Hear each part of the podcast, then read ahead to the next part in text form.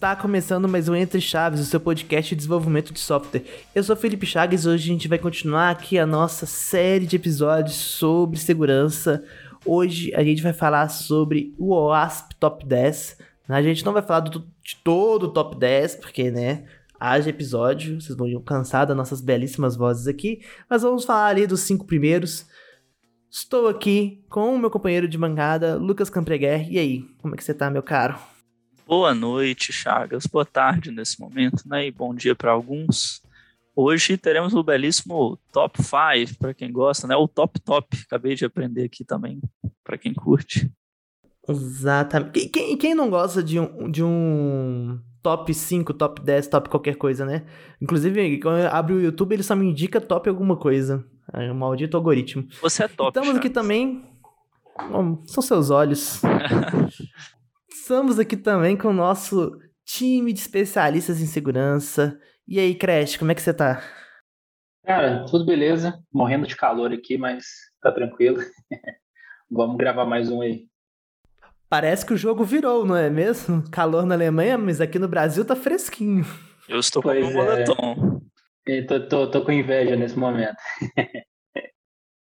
e tamo aqui também junto com o Dantas. E aí, Dantas? E aí, Chagas, cai de volta outra vez com um top 1 convidado internacional aí para gravar o top 5 podcast do Brasil, né? Podemos falar isso aí. Não sei se tá no top 5, mas tamo lá, né? Tamo, tamo quase. Tamo caminhando. Tamo quase. A gente é o top 5 podcast de desenvolvimento da DTI. Que chama Entre Chaves. Que chama Entre Chaves. e olha que tem outros que chamam Entre Chaves, então é. E a gente não é nem o top podcast da DTI, olha que triste, porque é, é os agilistas. Mas enfim. Um, um, dia da caça, tudo do caçador, né? Já diria o velho deitado. Sem mais delongas, a gente vai começar ali da posição de número 5.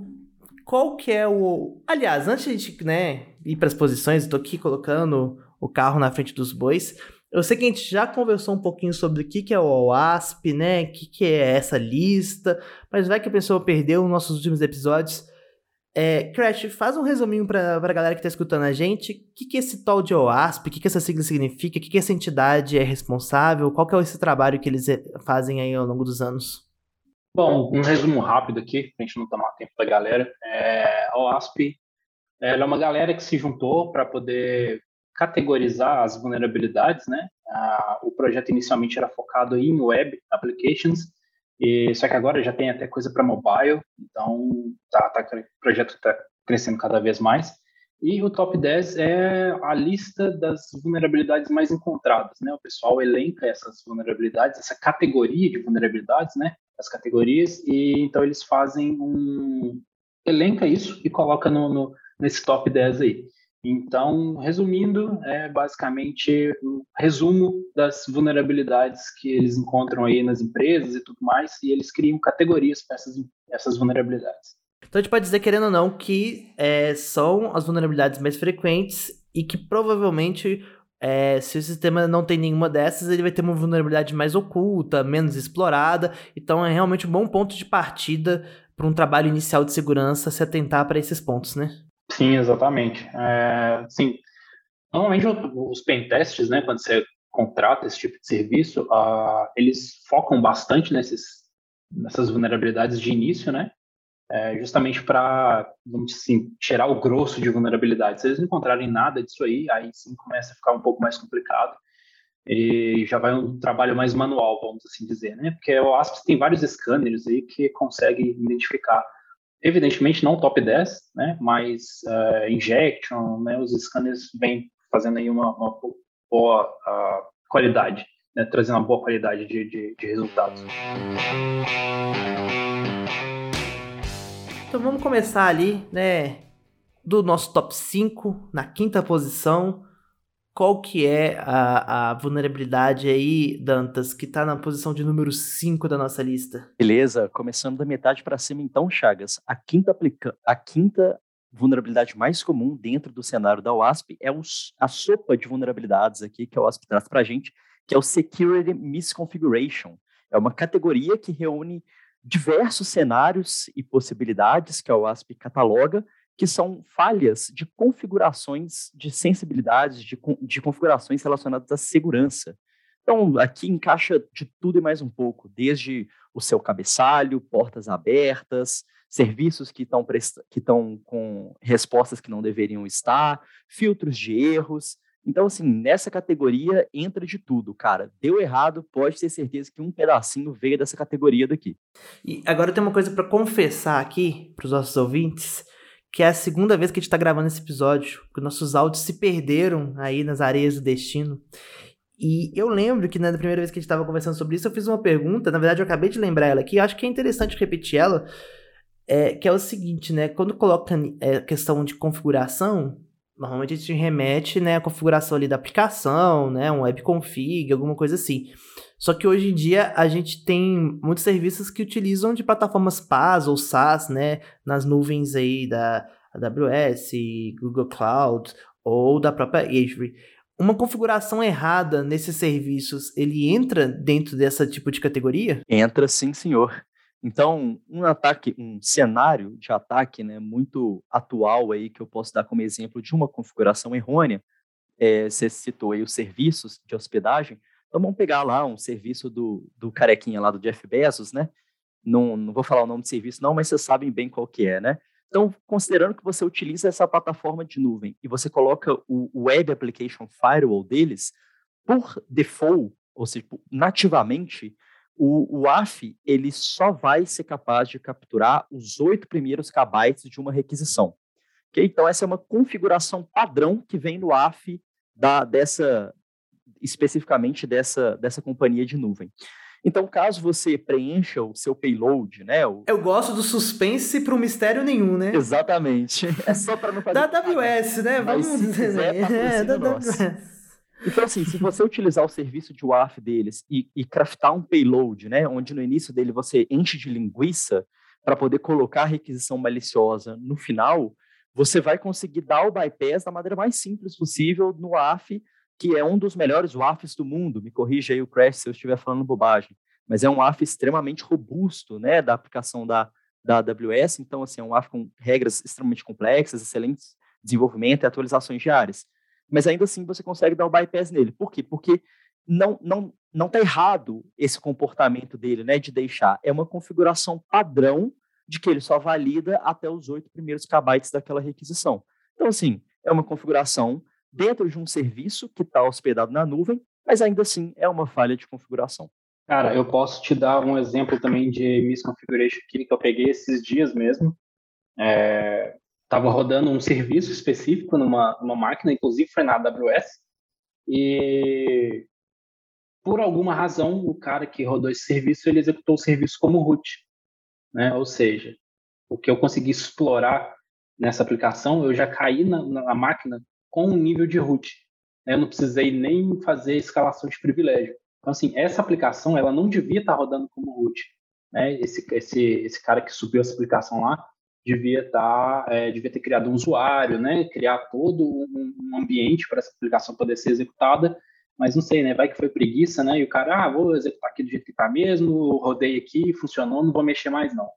Né? Então, isso aí pode ser considerado um misconfiguration também, né? Porque queira ou não, você consegue acesso de root instantaneamente por causa da aplicação rodando com as permissões erradas. É interessante. Eu, eu queria colocar aqui a importância da gente falar do, do ASP Top 10, do Top 5 aqui no caso, para nós enquanto desenvolvedores, né, e essas sendo as vulnerabilidades mais comuns, né, é, eu acho que é importantíssimo todos nós enquanto desenvolvedores estarmos cientes, né, dessas é, vulnerabilidades e como evitá-las, né? A gente ainda está falando aí de uma parte de configuração de ambiente, algo ali um pouco mais abrangente, mas eu acredito que entrando nas próximas aí vai ficar aí cada vez mais claro como a gente pode evitar isso aí. E mesmo nessa de configuração, o, o, o uma coisa que é interessante é que às vezes a gente tem validação em dupla para código, mas por exemplo, ah, uma pessoa só mexe no pipeline uma pessoa só está subindo o YAML com as variáveis de ambiente. E a gente às vezes menospreza o poder da validação em dupla. Imagina se a gente tem validação em dupla no pipeline. Por isso que eu sou muito fã do pipeline as code, né? Que ele aí já entra default da validação do pull request. É, dos próprios YAMLs de configuração, ou se, por exemplo, não estiver utilizando né, nem, nem infraestrutura como código, nem nada, mas então, beleza, eu criei ali, sei lá, a forma mais manual possível, usando o dashboard da minha nuvem. É, ter um double check de alguém para olhar se está tudo certo, se eu não esqueci de deixar, sei lá, desabilitar a porta SSH do meu serviço, por exemplo, é, é, muito importante, né? E é uma prática que está aí, né, de, desde o arco da velha no desenvolvimento, que é a validação em dupla.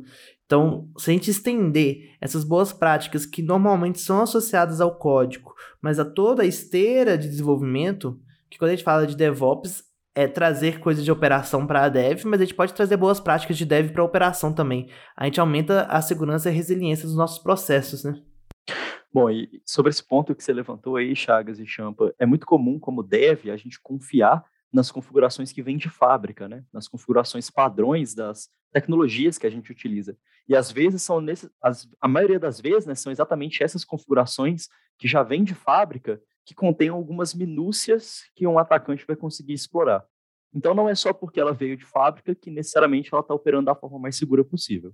Posso te dar outro exemplo disso que eu peguei essa semana. Opa, puxa aí. É, é do Apache Airflow. É, uma versão do Apache, uma parte, esse, esse Airflow da, da Apache, ele vem com uma, com uma key padrão ah, para fazer encriptação dos cookies. Né? Eu não lembro qual que é aqui, acho que é default key ou key underline alguma coisa. Tipo, é uma coisa assim, que vem padrãozão mesmo, e as pessoas esquecem de alterar isso. Né? E, tipo assim, você só precisa alterar. Só que se você não altera, você sabe qual é o padrão, você consegue gerar os cookies válidos para acesso de administrador. Né? Então, assim, é uma coisa que é simples de, de, de, corrigir, né? mas que vem lá por padrão e que as pessoas simplesmente esquecem ou ignoram ou né? deixa, deixa para lá. Né? Na versão mais, na versão mais nova do, do Airflow, o que, eles fizeram agora foi gerar uma string randômica de 32 uh, ah, bytes, se não me engano, 32. Pronto, resolveu o problema. Só que na versão anterior, né, tem a chave lá. É... Então, se a pessoa não trocar a chave, ela está vulnerável. É, parece um trem bobo, né? Não sei se o WordPress já resolveu isso, mas eu lembro uma época que se você tentava logar no admin do WordPress com o usuário default que vinha, eu lembro, acho que era admin e, e, e root ao contrário, era a senha, era alguma coisa assim, não, não, lembro exatamente não. Mas eu conseguia logar em um monte de CMS que usava o WordPress, porque a galera não mudava o usuário default. É, não, agora eles trocaram.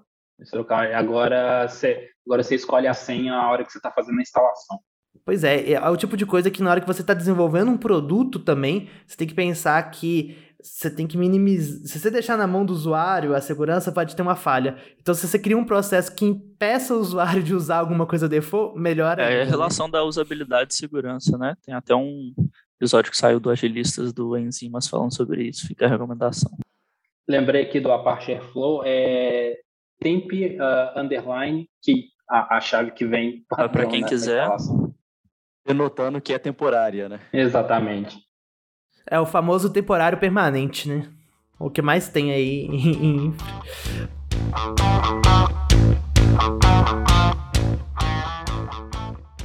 Seguindo a linha, então, Crash, qual que é o nosso cara que tá aí na quarta posição do OASP? Na quarta posição, a gente tem o Security Design, que basicamente é quando a aplicação ela é feita de uma forma insegura né, o design, a arquitetura da aplicação, ela é, não é, vamos dizer assim, bem projetada, né? E isso pode acarretar aí algumas uh, vulnerabilidades para essa aplicação. É, é, engraçado que, querendo ou não, os exemplos que a gente acabou de trazer sobre a senha default é um, um design inseguro, né? Também, encaixa, encaixa também. É, eu, eu, eu ia colocar aqui que pegando o gancho do design, usabilidade, segurança aí, né?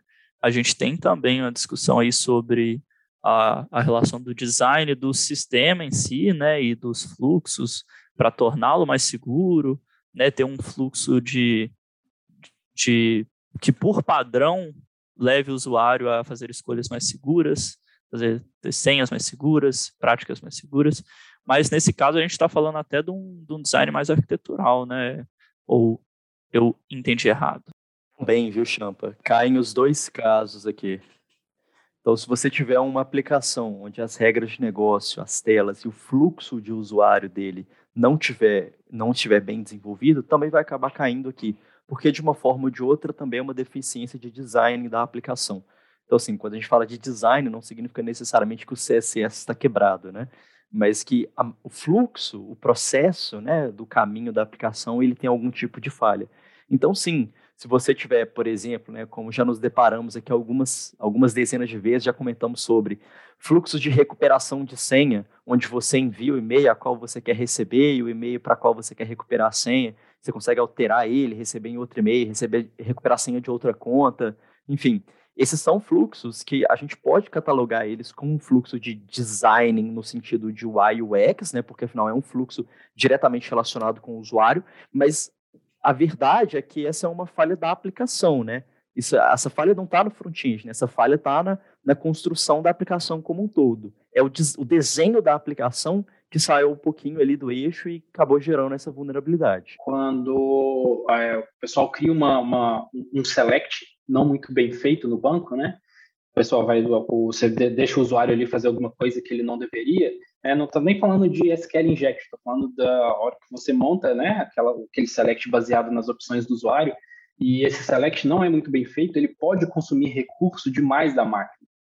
Né? Então, é, vai acabar que a aplicação pode parar de funcionar, você pode derrubar a máquina aí, por causa que o design da, da, do select não foi feito é, propriamente. Permitir um com um loop excessivo, né? Um, um, loop infinito, vai consumir recurso demais, vai estourar é, por diversos... Tá fazendo left join quando deveria ser um right join, enfim.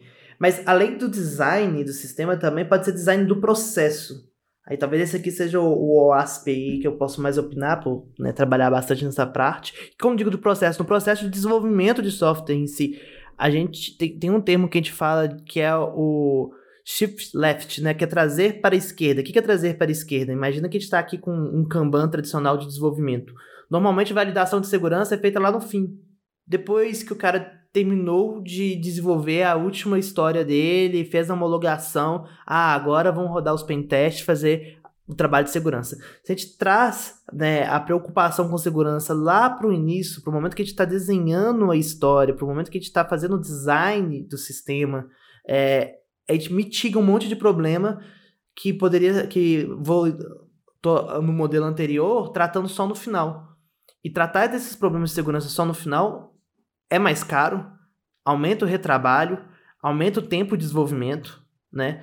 Então, assim, é, é muito mais econômico e inteligente para as empresas, né, de maneira geral, trazer essas preocupações para o início, lá, para a prancheta, antes da gente de fato começar a, a bater a cabeça no teclado e desenvolver. Tratar da segurança só no final da vida do produto, Chagas, é assassinato aplicacional, viu? Você pega essa aplicação e mata ela por completo, cara. Esse conceito de shift left secure ele é extremamente importante na área e já batemos nessa tecla várias vezes aqui, né? O time de segurança ele não é um time à parte. Ele tem que fazer, ele tem que estar junto no processo de desenvolvimento do software. É, você falou de matar aí e normalmente quando você deixa isso para o final, né, os desenvolvedores, o gerente de projeto fica querendo matar o pentester, né? Porque a gente vai achar coisa, aí tem que trocar tudo, tem que fazer um monte de coisa. nossa. É. ah, mas a publicação estava marcada para o dia 29. Ué, meu filho, você me entregou aqui hoje, eu dei bomba. o que, que eu posso fazer? Ou pior, ou pior, ah não, vamos publicar aqui, vocês podiam fazer a validação aqui, meia horinha, meia horinha dá, né? Tipo assim, subestima o tempo que, que esse serviço é, pode ser feito, né? Que, o tempo que demanda uma análise de segurança. Seis vulnerabilidades críticas, né? 9.8 para cima do, do CVSS. Ah, não, não, 30 minutinhos, vocês corrigem aí, pessoal, bora. Ah, exatamente.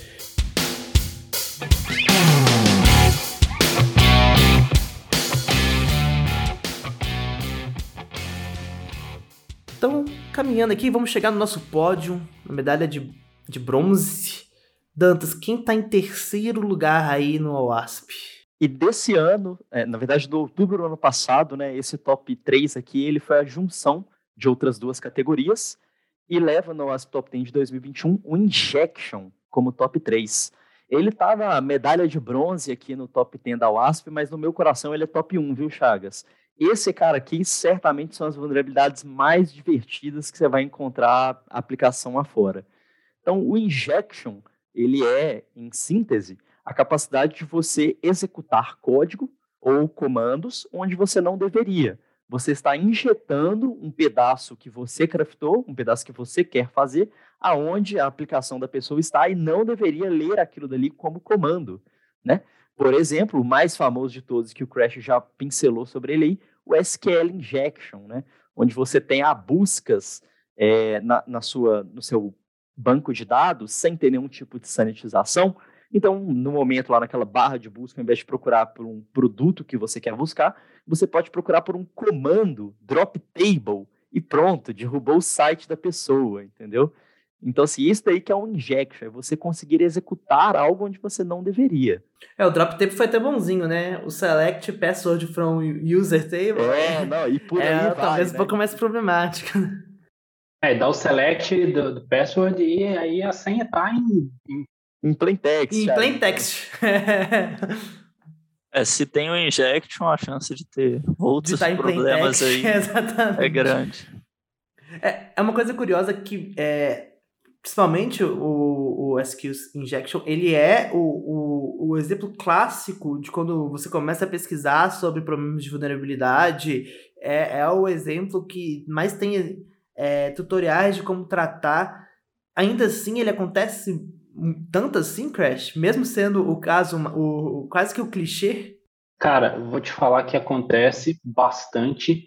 E vou te dar mais um caso que eu mexi nele ontem. Estava procurando, fazendo a minha. Essa semana foi movimentada, né? É, foi, cara. No bicho, do bicho tá pegando. É porque a gente está fazendo a campanha de Red Team. A gente começou uma outra campanha tem, tem pouco tempo. Então a gente está achando muita coisa, muita coisa.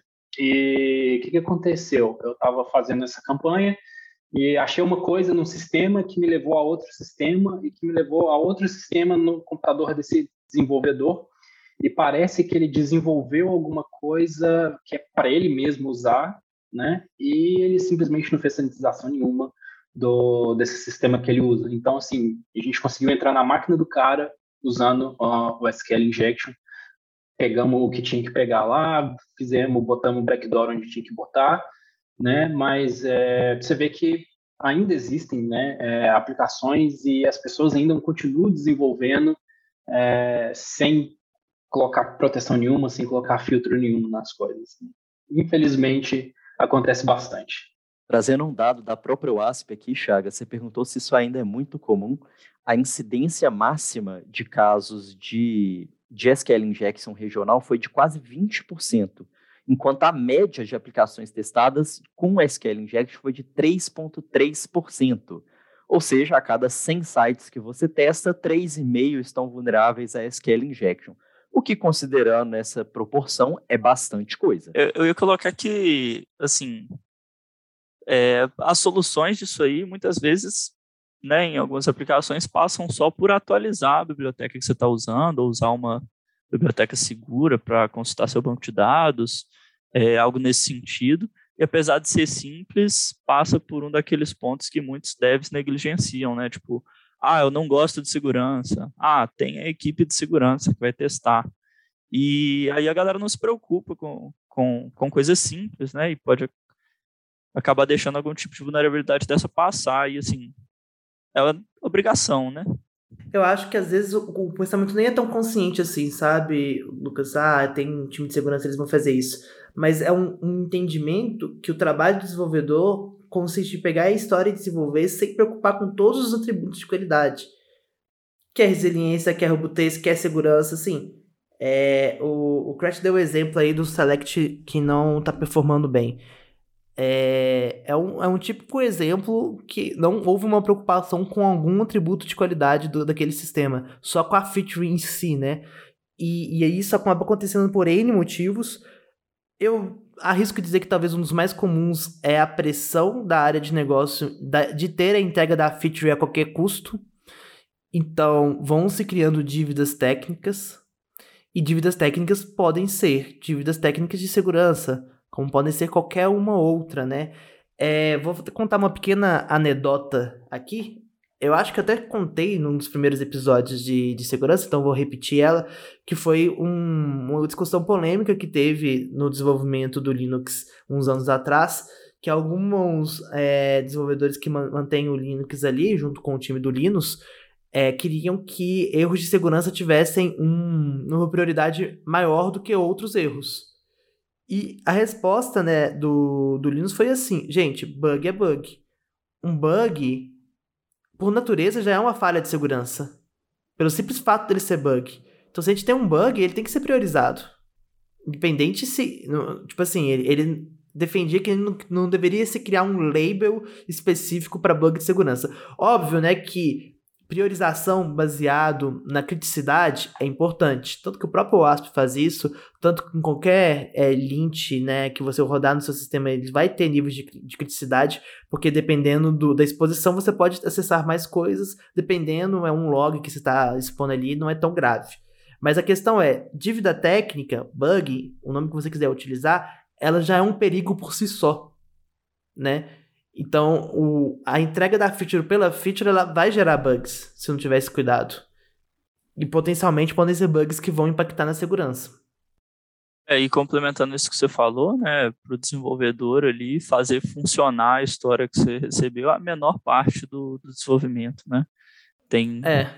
en enormes preocupações a mais aí. É, é o famoso gastei uma hora para desenvolver cinco para escrever o teste unitário. Sim. Acontece. Faz parte. Tem gente que acha isso um absurdo. Assim, sei lá, semana passada, eu literalmente gastei duas horas para desenvolver e o resto do dia para escrever o teste. Porque foi muito difícil, porque envolvia um teste de integração. Enfim, isso aí é normal. Cara, é, eu concordo com você. Rapidinho, só, só, um, só um ponto aqui. Você falou da né, questão de, de a pressão para entregar o, a feature, entregar o software e tudo mais. Né? Eu concordo demais com você, mas outra coisa também, cara, que eu acho que é um dos maiores pontos, meu, na minha opinião, é até maior do que a pressão, é que os desenvolvedores eles não têm cadeira de segurança na faculdade.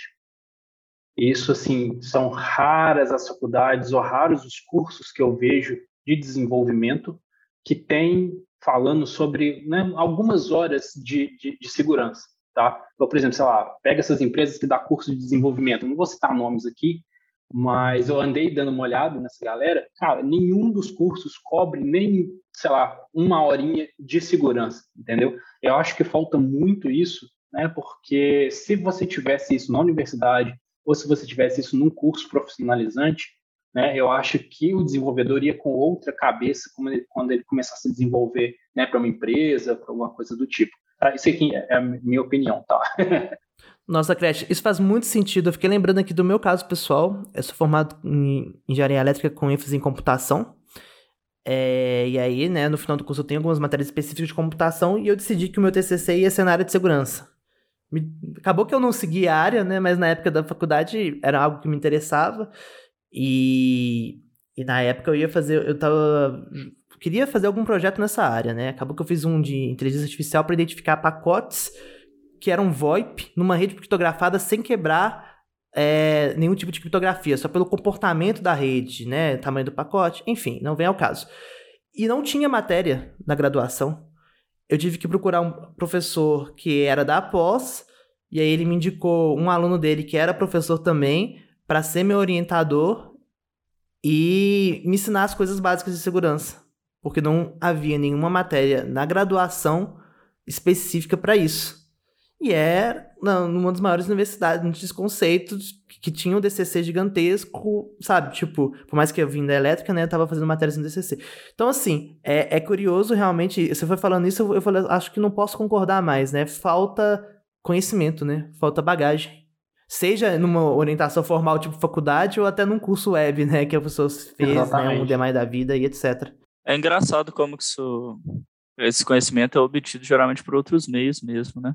Na, na minha faculdade, na realidade, eu tenho uma matéria de segurança da informação no último semestre, é, ainda vou fazer, ainda vou cursá-la, mas, de qualquer maneira, até o momento do curso, estou finalizando o curso, não passamos, assim, realmente por, por nada que me desse o, o conhecimento necessário, assim, é, cara, eu, eu, notei bastante isso, né? É, na universidade também eu tive uma cadeira de algumas horas e mesmo assim não foi nem segurança técnica, né? Foi uma coisa bem bem high level, assim. É bem amplo, né? É, e... É, às vezes é mais a parte de governança, né, de acesso. É, é bem, bem desse naipe.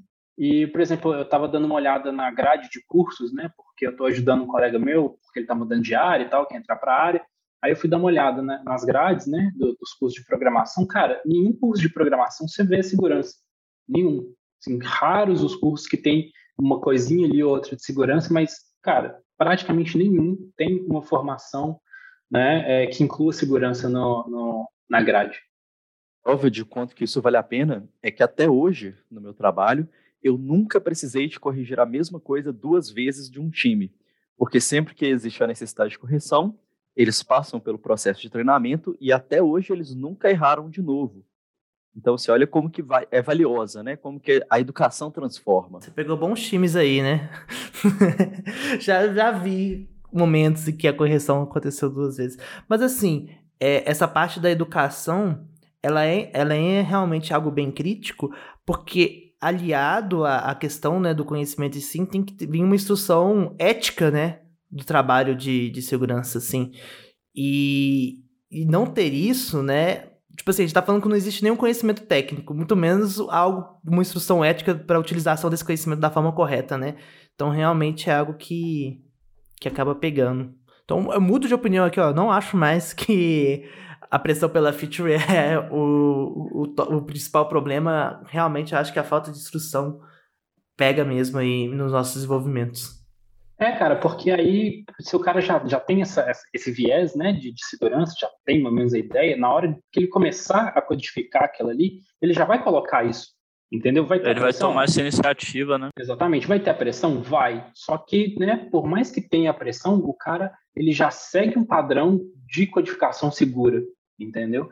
Então, é, como eu te falei, né, para mim, a, a, falta de segurança, a base de segurança, na hora que a pessoa está aprendendo, é maior do que a pressão né, para poder desenvolver essa, esse código aí. Seguindo na linha, então, que medalhinha de prata, segundo lugar, OASP 2. Crash, quem que tá nessa posição aí? Quase ali no pódio, né? Aliás, tá no pódio, mas quase ali em primeiro lugar da nossa lista do OASP. É, a medalha de prata aí vai para as falhas criptográficas, né? Traduzindo aí diretamente. É, basicamente, essa falha é relacionada a como que as informações estão sendo criptografadas, né? Tanto em repouso quanto em trânsito. Por exemplo, se você tem um FTP ali, né? Você consegue pegar essa senha em texto claro. Ou então, se a pessoa que está desenvolvendo a aplicação, ela tirou da cabeça dela o algoritmo para poder criptografar algum dado né? Que isso não é uma ideia muito boa, porque provavelmente alguém vai conseguir quebrar, né? Vai, vai conseguir reverter essa criptografia aí. Então, o, a medalha de prata vai para essa galera aí que não está sabendo aplicar a criptografia e para o pessoal que não está configurando servidores direito, né? Para poder criptar esses dados aí de forma correta. Eu acho que esse tema ele casa até com um assunto que a gente estava falando anteriormente, porque não é simples entender de criptografia, né? Nem a parte básica de criptografia, assim, você pode entender a praticidade, ah, tem aqui, vou, sei lá, vou trabalhar com chave pública, privada, etc e tal, ah, hoje em dia é feito assim, assado, mas assim, o conhecimento em relação à criptografia é, ele, ele é algo meio obtuso, né, digamos, até para desenvolvedores o exemplo aí de chave pública e privada, e até mesmo nesse ponto não é tão simples, viu, Chagas? Então, a criptografia e a matemática, elas andam de mãos dadas, né? Então, quando você fala ali, por exemplo, de chave pública e chave privada, como que essas chaves elas são transacionadas a primeira vez, né? Caso tenha necessidade de transacionar chaves, o algoritmo de Diffie-Hellman, como que ele funciona por detrás dos panos, né? O que a gente não vê. Então, assim, para poder entender esse tipo de questão, você precisa de ter um conhecimento base de matemática que já é um pouco avançado, assim, que hoje em dia não é todo mundo mais que se tem. Então, para começar a estudar criptografia, ainda tem que entender de matemática. Olha que bola de neve de conhecimento, né, que a gente está gerando. Você falou de Diffie-Hellman, me trouxe memórias obscuras aqui. Realmente não é simples, não. Eu, eu acho o seguinte, cara, é, o desenvolvedor, né, ele não precisa saber como que aquele algoritmo da criptografia vai funcionar, né? E eu acho que ele precisa seguir ali as boas práticas de mercado. Por exemplo, ah, cara, vamos fazer hashing, né? Vamos fazer hashing da, das senhas do banco de dados lá, que a gente deu né, o exemplo mais cedo de quem está em Killer Test. Vamos passar tudo para Bcrypt. Né? Vamos fazer o hashing Bcrypt.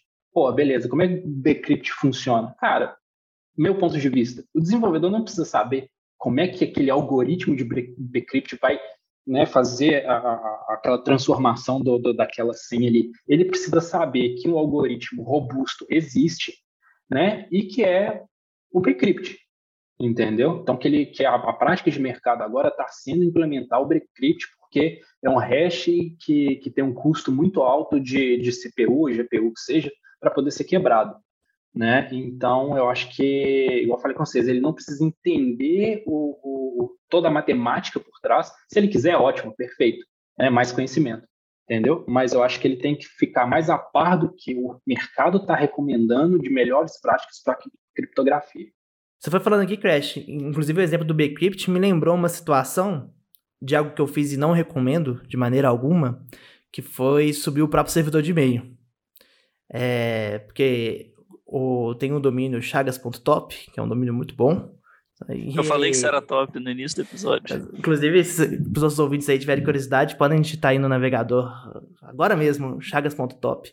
E tem o domínio de e-mail, né? Para poder ter o meu e-mail com arroba chagas.top. O Dantas tá surtando aqui. É, eu, eu tô vendo a cara do Dantas. Ele não... É verdade, gente. Podem entrar aí, chagas.top. É realmente um site muito bom. Eu, eu utilizo todos os meus conhecimentos de front-end para construir ele. E aí, é, é, fui fazer tudo na mão. Tipo, na minha máquina virtual Linux ali. E aí fui gerar a senha com o hash com bcrypt. Por isso que eu lembrei da história. E aí, por que, que eu tô falando assim? Não façam coisas na mão que não precisam ser feitas na mão. Porque a chance de você fazer alguma coisa errada é muito grande. Para mim, assim, agora explicando, né? Foi parte de um aprendizado, né? E né, eu, eu queria realmente trabalhar, mas é muito ruim porque o seu e-mail sempre fica, fica caindo na, na blacklist do, dos, dos servidores de e-mail. Mas, enfim, foi legal. Mas, assim, a, ao mesmo tempo que você não precisa saber como funciona, você tem que saber quais ferramentas utilizar e quais não utilizar, né? grande parte dos problemas é resolvido com frameworks. No .NET, se for usar o ASP.NET, ele vai resolver um monte de coisa para você. No Java, se for usar o Spring Boot, ele vai resolver um monte de coisa para você. No Python, se você usar o Django, ele não vai resolver um monte de coisa para você, porque é Python.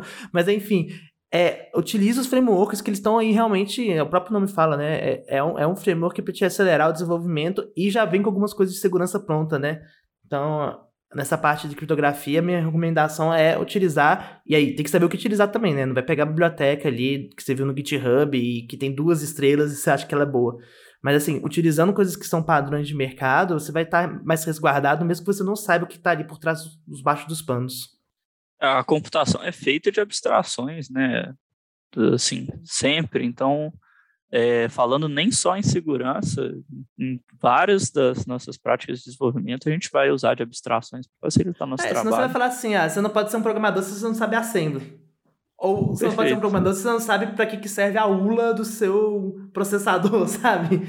Aí você vai entrando, ah, você não sabe como funcionam os elétrons? Como você é um programador se você não sabe do tunelamento do elétron? Então, assim, tem que entender qual abstração você vai querer trabalhar, né?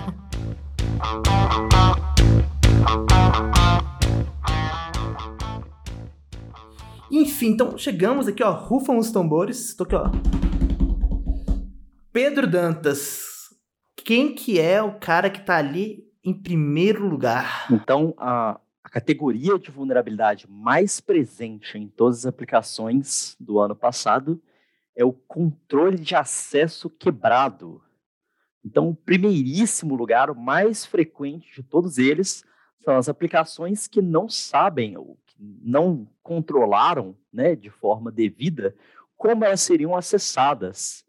Então, são aplicações que você permite, por exemplo, com facilidade, a escalada de privilégios, né, onde um usuário comum pode impersonar ou atuar como um usuário administrador. Uma pergunta aqui em relação a esse cara é que antes ele, ele tava lá embaixo, né, no ranking. Acho que ele tava no 5, se eu não me engano, na, na, na versão anterior do OWASP. Por que, que vocês acham que ele subiu tanto desses últimos anos? Algum motivo específico? Vou, vou lançar minha opinião aqui. Crash me refute, fique à vontade. Mas eu acredito que ele não subiu simplesmente por ter ficado mais frequente. Eu acho que ele subiu porque os outros começaram a diminuir bastante, entendeu? É, com o passar dos anos, os frameworks eles têm se preocupado cada vez mais com segurança. E tem muitas questões das aplicações que eles já vêm controlados por natureza. Então, você pega, por exemplo, um, um, React da vida, que ganhou muita popularidade nesses últimos três, quatro anos, né, que foi o tempo que a OASP demorou para poder lançar esse novo top 10. Então, você vê que ele já tem uma preocupação gigantesca contra XSS, por exemplo. O próprio framework, ele já vem com uns escapes nativos dele, né? Então, o injection, naturalmente, tem uma caída por causa disso. Então, se você pegar todos os outros pontos que estão abaixo dele aqui, eu, acho, eu acredito que esses pontos eles caíram, porque os, os softwares eles evoluíram, né? As tecnologias que constituem softwares evoluíram a ponto de deixar esse cara daqui é, ficar em primeiro. E esse cara especificamente, o controle de acesso quebrado, eu não vejo como você poderia é, transferir a responsabilidade dele para a tecnologia. Isso daqui é extremamente ligado com a regra de negócio, com como que o software é desenvolvido. Então, assim, não sei se estou falando bobagem, mas pelo menos foi uma percepção que eu tive. Cara, eu concordo demais com você. É, acredito, faz, faz muito sentido isso que você disse. É, é, velho, não tem jeito. Isso aí, se o cara não estiver fazendo controle de, de, de, acesso ali, controle né, de, de permissionamento da sessão do, do, usuário, aí, assim, eu não sou programador, tá? Eu, eu pergunto para vocês, é, eu não sei se os frameworks de hoje de desenvolvimento, eles estão ligados nisso, né? Se eles fazem isso, ou se os desenvolvedores desabilitam por algum motivo, ou se eles fazem essa parte de controle né, de, de, de privilégios né, manual, não é o framework que faz. Os frameworks eles se preocupam muito mais com autenticação do que autorização, então é, já é um ponto é, que atrapalha, né? Então assim, eu vejo muito desenvolvedor, aí dando minha opinião, preocupado, ah, não vou não posso deixar aqui meus métodos expostos. Então, vou aqui trabalhar, vou fazer um, um OAuth com meu servidor de identidade, trabalhar aqui com o meu JWT com um token, que vai ter seu período de inspiração, mas preocupo muito pouco de como que os perfis vão ser tratados. Então, se a aplicação tem um, é, um perfil de administrador e um usuário comum, vamos colocar em um, um, caso simples. Eu já vi muita gente colocando um front-end para poder fazer a, a validação baseado, tipo assim, ah, teve o retorno, aí você tá essa, sei lá, uma variável aqui no front-end, e a partir dessa variável eu vou ser um administrador ou não. Mas o HTML, as chamadas, tudo já tá lá, né? tipo assim, client-side é isso, o seu, o seu app já tá todo ali, baixado. O cara abre o console ali, set e usuário para administrador tome o hábito de navegar pelo localhost, cara, que você vai ver que isso é muito comum. Lá você tá no localhost, as variáveis lá dentro de cookie, alguma coisa assim, é, tá lá, né? User é, ADM, user, user normal, alguma coisa nesse sentido. E hoje com o, DevTools do WebKit, né? Ou seja, o Chrome e o Edge já tem ele de cara ali, o Firefox também tem o dele muito bom o, o do Safari que tem a ver, mas assim, com o, web, com o DevTools desses caras, você abre ali, você, você consegue editar sem nem fazer linha de comando, o que tá salvo Super ali. Super simples, no... né? É, exatamente.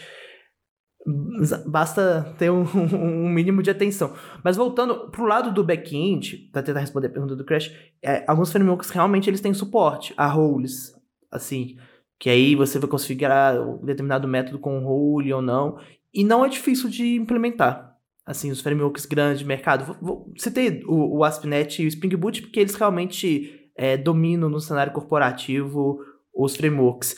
É, no Node também, o Express também tem esse suporte, né? Vamos pegar assim, realmente esses três são muito usados. E eu não sei te responder por quê, e ainda assim esses roles não são tratados, assim. Eu acho que para a preocupação é, na, na autenticação mesmo, sabe? Ah, tô com um token aqui, o cara tá logado, tá logado, tá com Deus. Exatamente. Eu tive um. Eu tenho um contato regular com os times e boa parte deles não tem essa, essa distinção tão nítida assim de roles. Né? Então, quando assim, a gente está falando sobre o usuário e admin, que são duas roles bem distintas uma das outras, é fácil a gente trabalhar com isso. Mas muitas aplicações, elas não se resumem somente a esse 880, né? Então, assim, eles tinham aplicações lá que você tem um gestor, um administrador, um financeiro, que são roles, assim, teoricamente é, equiparáveis, né, numa cadeia hierárquica, mas que cada uma representa uma função diferente, e, portanto, deveriam ter acessos diferentes. Mas para o time, essa distinção entre as roles, quando eles não são 880, assim, um usuário ou super admin root que pode tudo no mundo, ela se perde um pouco essa questão, entendeu? Não, ela não tem uma importância tão grande, porque no momento que você vai testar, desde que o usuário ele consiga fazer aquilo ali que você espera, né, o front esconda os outros botões ou alguma coisa nesse sentido, para ele está tudo bem. E de fato, assim, né, está, assim, a feature funciona como deveria funcionar. Mas para a questão da segurança já deixa uma brecha aberta. Outro exemplo, é, falando de cores. Então, o cara, é, às vezes por default, o framework ele vai colocar um core específico ali. E aí a pessoa vai tentar, né, o localhost funciona, aí quando publica em QA, ah, não tá funcionando. E aí é aquele desespero, né, quando tem um bug em QA que em momentos de dev funciona. E aí alguém vai achar uma coisa lá, no, uma pergunta no Stack Overflow, ah, é problema do COS. E já lasca um wildcard ali. Asterisco, asterisco né? para asterisco. E é isso aí. Ó, oh, funcionei, gente. Sou, sou, especialista em resolver problemas de COS. É só botar um asterisco aqui ó, nessa linha do código que vai funcionar. E, e é isso, entendeu? Tipo, e aí, para os nossos ouvintes, né? Às vezes a gente tá falando aqui sem explicar as coisas. O COS é uma forma de você restringir a comunicação do client-side com o servidor. Então, você pode especificar que só um determinado domínio você vai aceitar requisições, né? Em alguns casos, você não consegue fazer isso, sua aplicação vai ser aberta né, de uma maneira geral, mas em muitos casos você pode você tem certeza que só um, lado chama o outro, então você pode fechar essas pontas. E ainda assim, nem é a segurança mais forte do mundo, né? É relativamente fácil de burlar isso, mas já dá uma camada boa ali pro seu servidor. E às vezes o cara vai colocar. É isso, sabe? Tipo, ah, coloquei o asterisco, funcionou. Então, tentando. Não sei se eu respondi a pergunta, Cret, mas acho que é, é, é, muito isso. É um pouco de negligência com. Cara, uma coisa que a gente acabou que a gente não falou no, no último, né, que a gente gravou, mas é só para o pessoal ficar sabendo, né, que a gente está falando aqui de OASP, de aplicações web e tudo mais, mas é, a maioria dessas vulnerabilidades você também encontra em binários, tá, galera? Então, assim, é possível fazer um SQL injection num binário, né, que você tem lá um, um de, vamos dizer, de plataforma, né? Você tem o, o, você faz a instalação daquela aplicação e você usa aquela aplicação no computador, não é, não é pelo browser, né? Ou no celular, né? Ou no celular né, essas vulnerabilidades elas também acontecem nesse, nesse tipo de plataforma, não só web, né, porque muitas vezes a pessoa pode estar achando, ah, não, então eu vou instalar aqui, vou fazer a minha aplicação rodar via binário, né, clica lá no executável e ela está achando que ela está safe, né, então não está não, então você tem que fazer a mesma coisa, né, as mitigações são uh, as mesmas aí para aplicativos de plataforma. Eu, eu falei da questão do celular, que é até engraçado que nos últimos anos, né, já tem um tempo isso, pelo menos nos últimos 10 anos, é, a, as desenvolvedoras de sistemas operacionais aí, tanto a Apple quanto o Android, né, os dois principais no mercado, depois que a Microsoft abandonou o Windows Phone, estão cada vez mais preocupadas com isso, porque antes era um pouco terra de ninguém, né? Você fazia um app, principalmente no Android ali, conseguia acesso root, loucura. Hoje em dia é um pouco mais difícil, mas é realmente. E, as, e, muita gente nem computador mais tem, né? A pessoa tem só o celular ali, ainda mais falando do Brasil, a realidade brasileira. Celular é o principal meio que as pessoas acessam a internet, acessam aplicativos. E acho que foi um ponto muito bom que você levantou aí, Crash, que a gente deu muitos exemplos de web, porque talvez a maior parte dos sistemas empresariais está ali na web, mas a gente tem muita coisa em app, muita coisa em aplicativo desktop ainda, né? E as, as falhas estão aí. Exatamente. Gente, é, é isso então. Encerramos aqui o nosso top 5 OASP. Mais uma vez agradecer imensamente aí o Dantas e o Crash pela participação. Ó, o Lucas também, sempre aqui ao meu lado, essa presença maravilhosa. Obrigado. Ficamos aqui com um beijo para os nossos ouvintes e até terça que vem. Valeu, pessoal. Valeu, galera. Valeu, galera. Até mais.